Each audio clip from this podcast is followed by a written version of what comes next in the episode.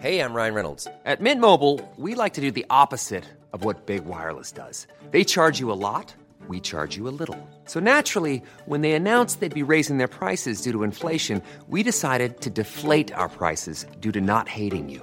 That's right. We're cutting the price of Mint Unlimited from $30 a month to just $15 a month. Give it a try at mintmobile.com slash switch. $45 upfront for three months plus taxes and fees. Promo rate for new customers for limited time. Unlimited more than 40 gigabytes per month. Slows. Full terms at mintmobile.com. Bonjour à toutes et à tous et bienvenue dans ce Morning Mood. Nous sommes le mercredi 6 avril et les 7h moins le quart. Deuxième tentative, j'ai fait une première tentative juste avant. Preuve que c'est en direct. Alors, hier, on a eu euh, notamment des marchés traditionnels qui ont un peu consolidé. Euh, on va le voir juste après pourquoi. On va voir qu'est-ce que ça provoque derrière comme réaction technique et qu'est-ce qu'on peut faire. Qu'est-ce que, en tout cas, je vais faire, qu'est-ce que j'ai fait, qu'est-ce que je vais faire? Puisque le but, c'est aussi de faire le suivi de ce qu'on a évoqué ensemble avant. Et cette nuit, on a eu également une petite mèche vers 2h, 2h15 euh, cette nuit sur les cryptos. Une mèche basse qui ne remet pour le moment rien en question, mais ça montre tout simplement qu'on est bel et bien dans une phase de latéralisation, dans une phase de consolidation latérale qui n'est pas grave en soi. Pour autant, ça provoque quelques peut-être désillusions, quelques euh, fatigues aussi, euh, épuisement. Certains baissent les bras en disant bon bah voilà, ça y est, je paye, ça monte pas, je paye, ça monte pas, etc. On y reviendra là-dessus. Pour autant, même si on l'avait déjà évoqué avant. Premièrement, donc, on va essayer de l'organiser plus ou moins. Ce morning mood, pour une fois, ça change, ça changera. Euh, oui, déjà, au fait, euh, merci à, celles et ceux qui étaient là hier soir. Euh, je crois qu'il y avait quasiment à un moment donné, je crois qu'il y a 800, 900, quasiment 1000 personnes euh, qui sont connectées à un moment donné, pas simultanément, hein, bien entendu, mais en tout cas, il y avait, ça, a, intéressé notamment ce, ce fameux projet Step N avec donc le GST, le GMT, etc., etc. Je vais mettre en replay sur podcast du coup euh, l'intégralité du coup de ce qu'on a vu hier soir avec euh, Lucas, passionné de, Step N, euh, qui est l'ambassadeur français et visiblement c'est le seul en France. qui a fait, nous a fait le plaisir et franchement c'était top. Donc je vais le mettre en podcast comme ça pour celles et ceux qui veulent, faire, qui veulent le, éventuellement le revoir qui n'était pas disponible. Voilà, Alors, ça dure une heure, mais après vous pouvez accélérer la durée. Euh, donc on revient sur les marchés euh, tradis. Pourquoi est-ce qu'il y a eu des phases de consolidation un petit peu poussées? Pourquoi est-ce que le dollar a monté? Pourquoi les métaux précieux baissent? Etc. etc. On a eu hier, vous le savez, je vous l'explique depuis maintenant 2-3 semaines, au-delà du fait de ne pas acheter les niveaux actuels, surtout c'est la raison, c'est pourquoi, c'est que la macroéconomie n'a pas changé, premièrement. Deuxièmement, qu'est-ce qui se passe au niveau de l'inflation? Bah, L'inflation, elle est toujours là. L'inflation, elle est toujours forte. L'inflation est toujours là. Donc, eh ben, il y a de temps en temps des, des, membres du FOMC, des membres du board qui commencent un peu à, euh, euh, commencer à tiquer, etc. etc.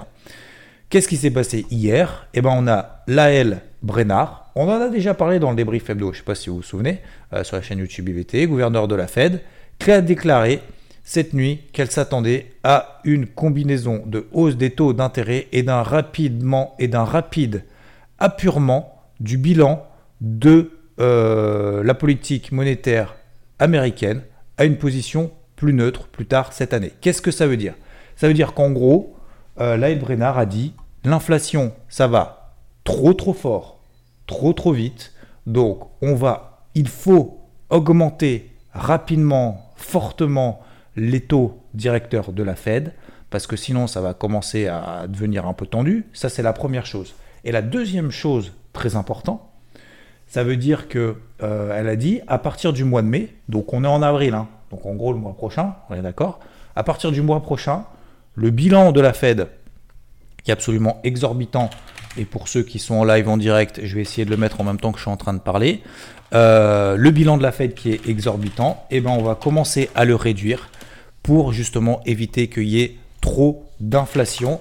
Donc le bilan de la Fed, qu'est-ce qu'on va faire? Bah, À partir du mois, de, du mois prochain, on va commencer à le réduire. Donc ça veut dire qu'ils vont vendre après des titres sur le marché, etc. etc. Et donc forcément, qu'est-ce que le marché a fait? Bah, Le marché a commencé un petit peu à tiquer en disant Oula, euh, c'était peut-être pas prévu tout ça là, parce que GG euh, nous avait dit que finalement c'était qu'une seule hausse des taux tout au long de l'année. Euh, tous les mois à chaque réunion. Mais maintenant, euh, là, euh, c'était pas prévu, les amis. Donc du coup, bah, forcément, le marché, il s'est dit, ah, ok, bon, bah, on va pricer ça, on va les intégrer dans les cours. Et donc. Euh, alors, je regarde un petit peu également la news en même temps.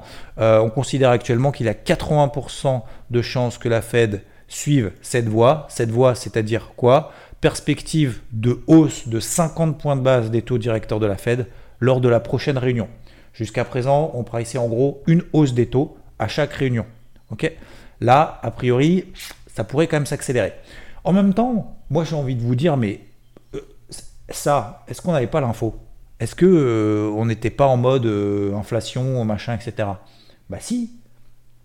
Alors, je dis pas qu'il y avait forcément plus de probabilité que les dirigeants de la Fed augmentent plus rapidement que prévu leur taux directeur, mais ouais, moi je, moi je trouve pas ça en fait une nouvelle super surprenante. C'est juste qu'en fait les marchés étaient vraiment en mode non, mais l'inflation, ça va baisser tout seul, machin, etc. etc. C'est pas que les marchés se trompaient, pas du tout. C'est juste qu'ils ont été peut-être un petit peu trop optimistes. Et c'est exactement, vous savez, hein, c'est exactement ce que je dis et ce qu'on voit ensemble depuis maintenant des, deux, deux, semaines, euh, quasiment trois semaines, depuis que les indices sont justement, euh, pas, je vais pas dire perchés, mais que les indices en fait ont, récupéré 15% sur les indices européens, 8% euh, sur les indices américains. Est-ce que on a des arguments suffisants aujourd'hui, hier déjà, avant cette news entre guillemets Alors c'est pas vraiment une news, hein, puisque après il faut que ce soit confirmé, machin, etc. C'est juste des propos, mais on sent qu'en fait les marchés n'étaient pas préparés à ça. Et là, du coup, les marchés sont en train de se préparer.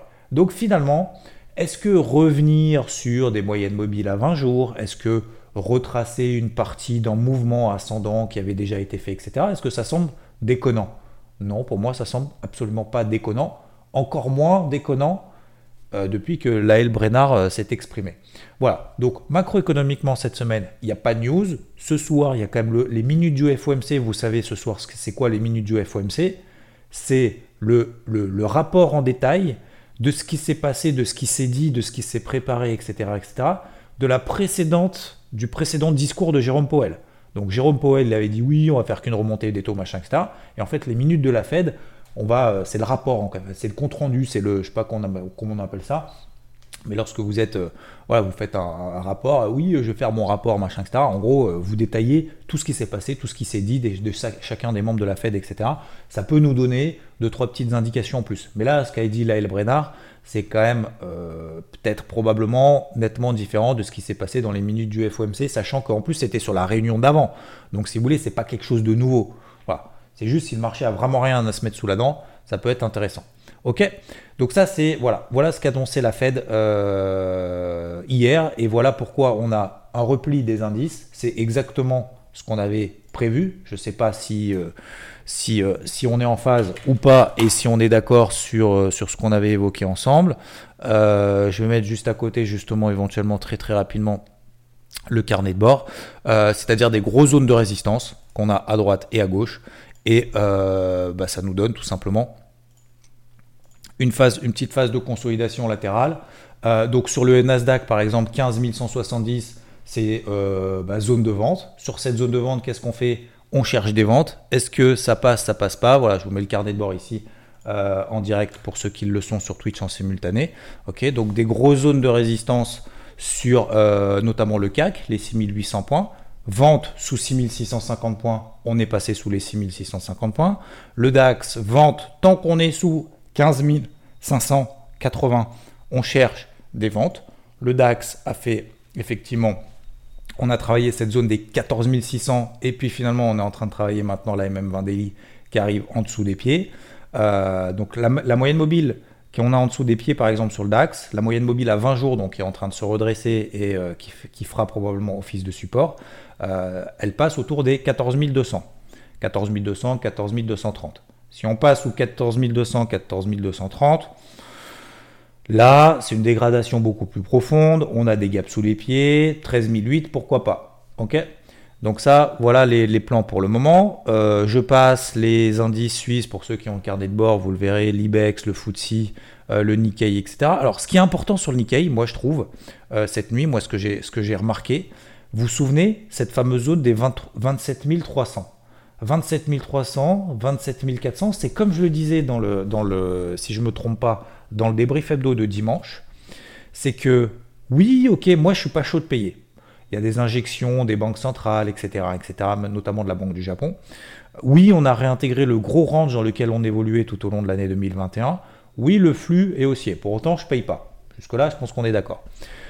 Maintenant, il y a une grosse zone, moi c'est ce que je trouve intéressant, et c'est pour ça que je trouve on, a, on est vraiment là sur, le, sur un point clé. Parce que notamment le Nikkei, on est pile poil sur la même 20 daily qui a une pente fortement ascendante, on est pile poil sur la borne basse du range dans lequel il évoluait, et 27003, 27004, c'est pour moi la zone clé. Si on pète cette zone-là, on va remettre beaucoup de choses en question, on va remettre en question alors le range dans lequel on évoluait tout au long de l'année 2021, mais surtout cette forte dynamique haussière qu'on a connue là depuis début mars, depuis le 8-9 mars. Ok? Donc c'est pour ça que cette nuit, ce que je trouve intéressant, c'est que le Nikkei a réagi même positivement à 3 à 4 heures du mat, a réagi positivement sur cette zone des 27003. Voilà. Donc c'est pour ça que je me suis mis déjà une grosse alerte. 27 240. Si on passe là en dessous, là par contre, là ça commence à être un petit peu différent. Le taux à 10 ans, donc bien évidemment les conséquences, je l'ai évoqué juste en intro, la conséquence directe, raffermissement monétaire, c'est quoi sur les taux? Bah, Hausse des taux. Donc 2,6%. Euh, voilà ce qui s'est passé sur le taux à 10 ans. On était à 2,4% hier. Aujourd'hui, on est à 2,63. Donc on fait des nouveaux records euh, sur le taux à 10 ans aux États-Unis. Euh, tac, tac, tac. Je regarde depuis quand? Depuis avril-mars 2019. Donc on est dans une pente fortement ascendante. Quel est l'impact direct dessus? Vous le savez normalement si vous me suivez un peu.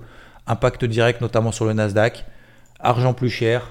Euh, les, euh, comment dire l'évaluation des flux futurs euh, sur, sur, les sur, les, pardon, sur les actions, donc les valorisations sont en train de baisser et de s'ajuster.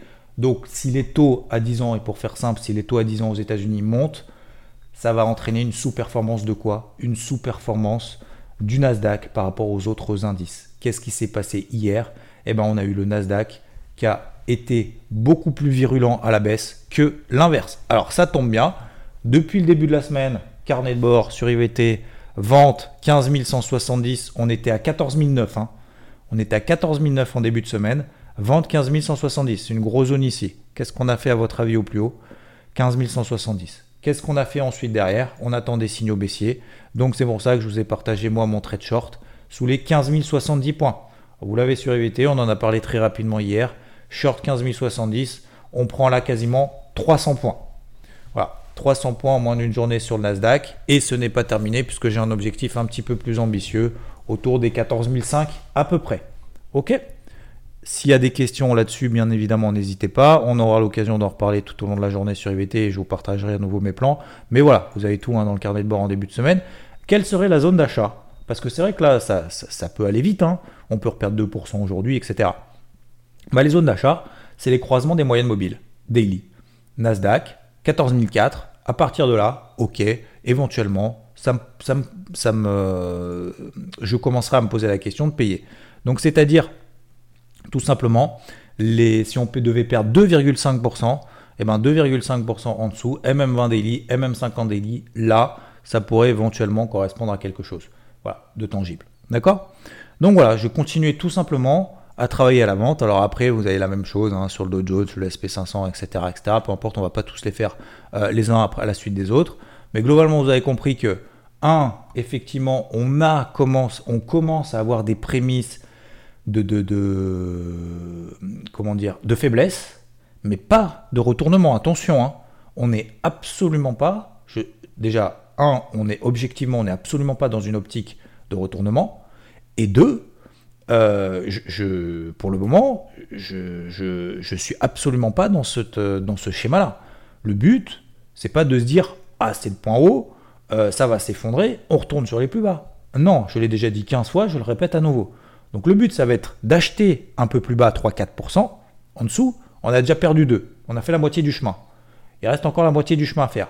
Dans 2-3%, éventuellement, là, je commencerai éventuellement à me poser la question de payer. Voilà. Ça, vous le savez depuis trois semaines. Normalement, je, je, vous invente, j'invente rien.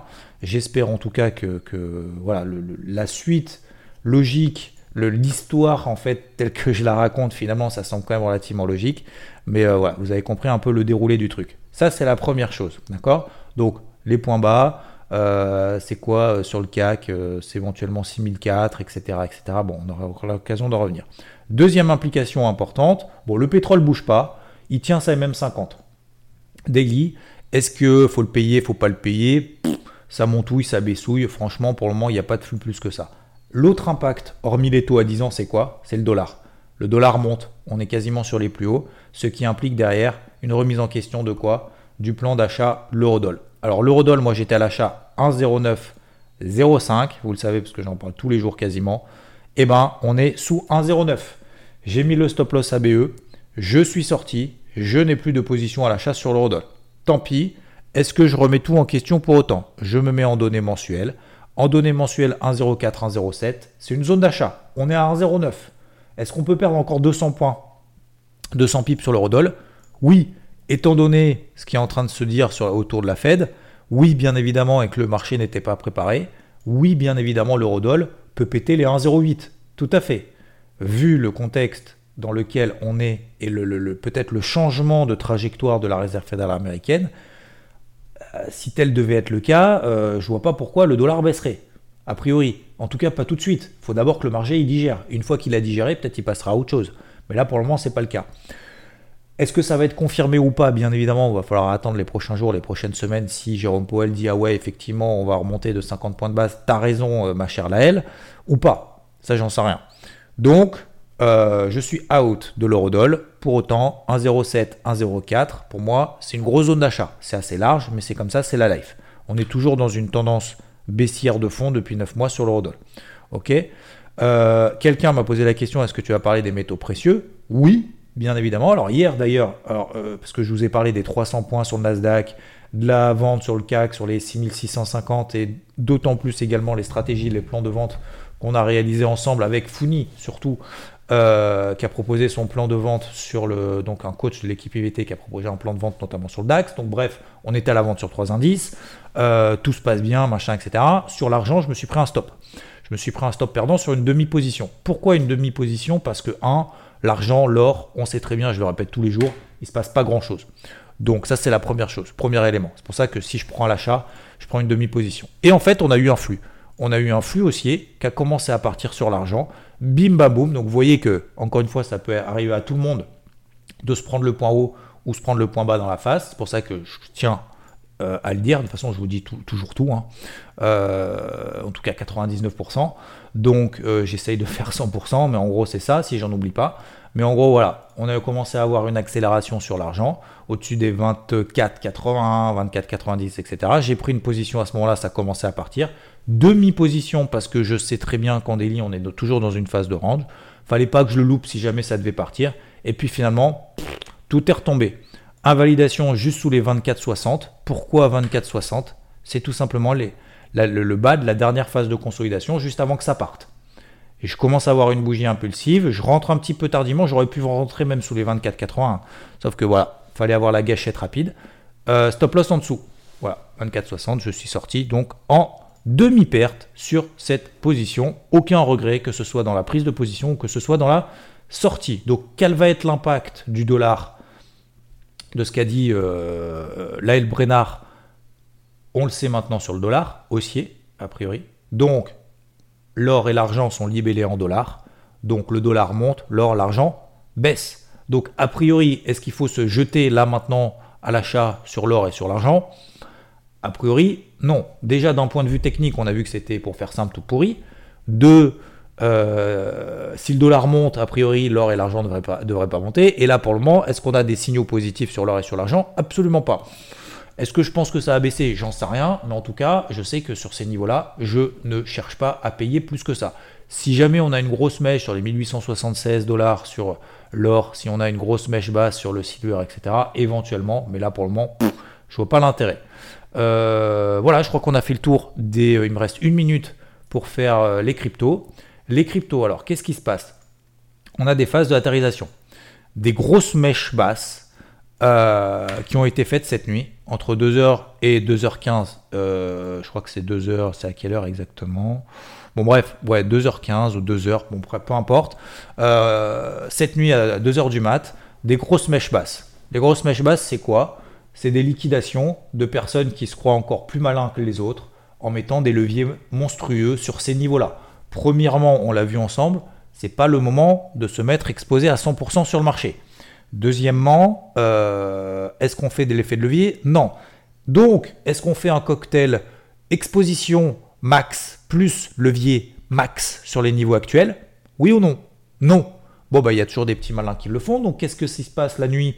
Quand euh, on voit, oulala, ça monte plus, ça monte plus, ça y est, to the moon pas, machin, etc.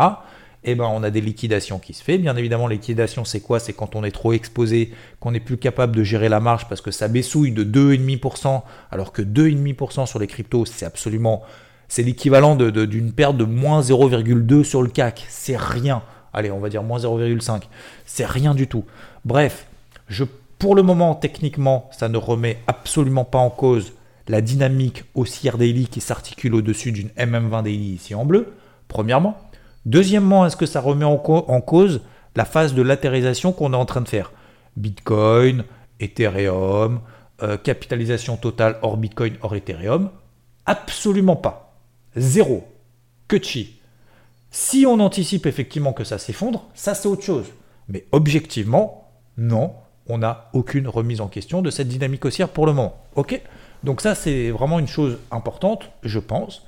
Premièrement, on sait qu'on est dans une phase de conso, donc qu'est-ce qu'on va faire? Est-ce qu'on va être actif comme en gros euh, euh, dans tous les sens en disant ouais faut acheter, faut acheter, faut acheter, nanana, machin, etc. Non. Pourquoi? Parce qu'en fait on va s'épuiser. Parce qu'en fait le marché il va faire plus 2, moins 2, plus 3, moins 3, plus 3, moins 4. Après, est-ce qu'on va en sortir par le ou pas? Moi je pense que oui, parce qu'on est dans une phase de consolidation latérale et donc on a plus de chances de sortir dans le sens de la tendance précédente que l'inverse. Voilà. Plus de chance, ça ne veut pas dire 100%, ça veut dire plus de chance. Ça, c'est la première chose. Deuxième chose, est-ce qu'il faut s'exciter dans tous les sens? Non. Pour le moment, effectivement, les supports tiennent carrément. Euh, est-ce que ça va tenir demain? J'en sais rien. Mais je vous rappelle que lorsqu'on est dans une tendance haussière, est-ce qu'on vend les supports ou est-ce qu'on achète les supports? Dans une tendance haussière, est-ce qu'on vend les supports ou est-ce qu'on achète les supports? On achète les supports a priori. Bon ben voilà, on est sur un support. Alors sur le Bitcoin, oui. Sur le, sur le, sur le, sur le Ethereum, moins. Parce que je vous rappelle que sur l'Ethereum, et comme je l'expliquais quand on était tout là-haut sur les 3005, même si l'Ethereum devait perdre 10%, on serait au contraire dans une zone d'achat. On a perdu combien depuis les plus hauts? 8%. Qu'est-ce qu'on est en train de faire sur l'Ethereum? On est en train de faire une mèche. Je ne sais pas si c'est le point bas de, ces trois prochaines semaines, de ces trois prochains mois, de ces trois prochaines années. J'en sais rien du tout. Moi, l'analyse technique m'a appris à essayer le plus longtemps possible d'être dans le sens des tendances, d'éviter d'acheter quand euh, tout le monde s'en balle un peu trop, d'essayer d'être un petit peu plus raisonnable justement dans ces phases-là, et d'être un petit peu plus agressif justement quand on est proche des supports lorsqu'on est dans des tendances haussières. Ça, c'est ce que le marché m'a appris euh, par expérience. Après, ça marche pas à tous les coups, bien évidemment que non. Donc, dans cette période-là, oui, je pense qu'effectivement, il faut continuer à travailler de manière raisonnable, qu'il faut le faire, mais de manière raisonnable. Une de crypto sur des plus fortes. Est-ce qu'il y en a des fortes aujourd'hui? Oui. Alors, hier, on a parlé bon, de GMT avec euh, justement avec Lucas de Step N. Euh, alors, il fait pas partie de l'équipe Step N, mais euh, c'est un ambassadeur entre guillemets. Enfin, c'est un ambassadeur. Donc, il y a des cryptos qui restent fortes. Rose, par exemple, ROSE. NIR, on l'a travaillé ensemble sur IVT notamment. Luna, qui reste des cryptos très fortes. Ça, c'est la première option. Exactement. Deuxième option, euh, alors non, Nir, ne, quelqu'un dit dans le chat, euh, Nir, elle touche sa MM20 presque. Euh, non, on est quand même très loin de la MM20 sur Nir. Justement, elle fait partie des méga forces, c'est-à-dire que Nir, elle perd 10%. On est à peine sur la MM20 daily qui est ultra ascendante. Donc voilà. mais sinon, on en a d'autres qui, qui sont sur leur MM20 daily justement qui est haussière. Je vous en donne une ou deux. On a par exemple Avax. Voilà, on est pile poil sur la MM20 daily avec une pente ascendante. A priori, on est plus dans une zone achat que dans une zone de vente. Euh, je vous en donne une deuxième, par exemple EGLD. Voilà, EGLD sur sa même vendée également. Donc il y en a plein, il y en a plein. Il y a Rune également, effectivement. Euh, certains me disent Rune, oui, effectivement, il y a Rune qui est euh, toujours dans une proche de sa MM20 daily dans une pente ascendante. Donc, maintenant la question c'est qu'est-ce qu'on privilégie? On privilégie plutôt bah, celles qui réagissent sur ces niveaux-là. Alors par contre, il faut, se faire confiance rapidement. Hein. C'est-à-dire qu'en gros, si on en paye une ou deux, c'est là maintenant. Hein. C'est pas, c'est pas quand on va reprendre 5% et qu'on sera justement dans les niveaux où il faut pas payer. Hein. Je, je, préfère préciser. C'est-à-dire que soit on se fait confiance en disant, ok, moi je pars du principe que support, tendance haussière, MM20, crypto forte, machin, j'y vais modérément, c'est là qu'il faut y aller. C'est pas quand on aura pris 10% tout à l'heure ou euh, je dis pas qu'on va le faire. Attention, hein, attention, hein, je dis pas que faites ci, faites ça, machin. Je suis pas là en train de faire du conseil ou quoi que ce soit. Je dis juste que on se fait confiance. Si on est dans cette optique-là, une, deux, on aura la réponse de toute façon aujourd'hui ou demain. Euh, d'ici ce soir, d'ici demain, si on pète les plus bas, les, bas de la mèche qu'on a fait cette nuit à 2h du mat, ça veut dire qu'on va, on va, se manger un marché tout pourri pendant quand même plusieurs jours. Hein. Ça, faut en avoir conscience. Donc en gros, j'ai pas envie de dire c'est maintenant ou jamais, mais on n'en est pas loin. Voilà. Ce qu'on a fait cette nuit, c'est un test. C'est un test. Voilà. Test grandeur nature.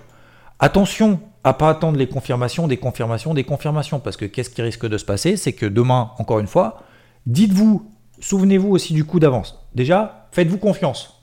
Premièrement, vous analysez un truc, tac, tac, tac, j'y vais une, deux, j'y vais modérément. Deuxième chose, n'oubliez jamais le fameux coup d'avance.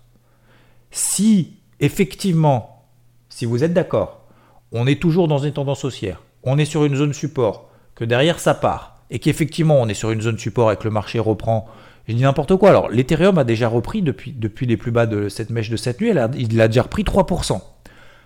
Admettons ça continue et effectivement, c'était juste une, petite liquidation temporaire. On est toujours en phase de conso, c'est toujours en tendance haussière daily, etc. Si l'Ethereum prend derrière 7% par rapport à ses plus bas, on se retrouve à 3005. Qu'est-ce qu'on fait à 3005 On paye ou, au contraire on, se détend un petit peu bah, C'est peut-être justement à 3005 qu'il faut se détendre un petit peu qu'il faut un petit peu alléger, qu'il faut un petit peu justement laisser courir une partie de position, parce que si jamais on pète les 3005, on va aller à 3008 ou à 4000 ou que sais-je, ou à 4002. Donc c'est à ce moment-là, justement, à 3005, est-ce que ce sera le bon timing de payer? Imaginez une bougie verte. Oui ou non? Posez-vous cette question. Je n'ai pas la réponse, c'est pas à moi de vous donner la réponse. Posez-vous la question du coup d'avance. C'est tout pour moi pour aujourd'hui, messieurs, dames. Ça fait 26 minutes, 27 minutes déjà. Merci de votre attention. Je vous souhaite une très belle journée et un très bon mercredi. Ciao Imagine the softest sheets you've ever felt. Now imagine them getting even softer over time. That's what you'll feel with Bowl and Branch's organic cotton sheets. In a recent customer survey, 96% replied that Bowl and Branch sheets get softer with every wash. Start getting your best night's sleep in these sheets that get softer and softer for years to come. Try their sheets with a 30-night guarantee. Plus, get 15% off your first order at bowlandbranch.com. Code BUTTERY. Exclusions apply. See site for details.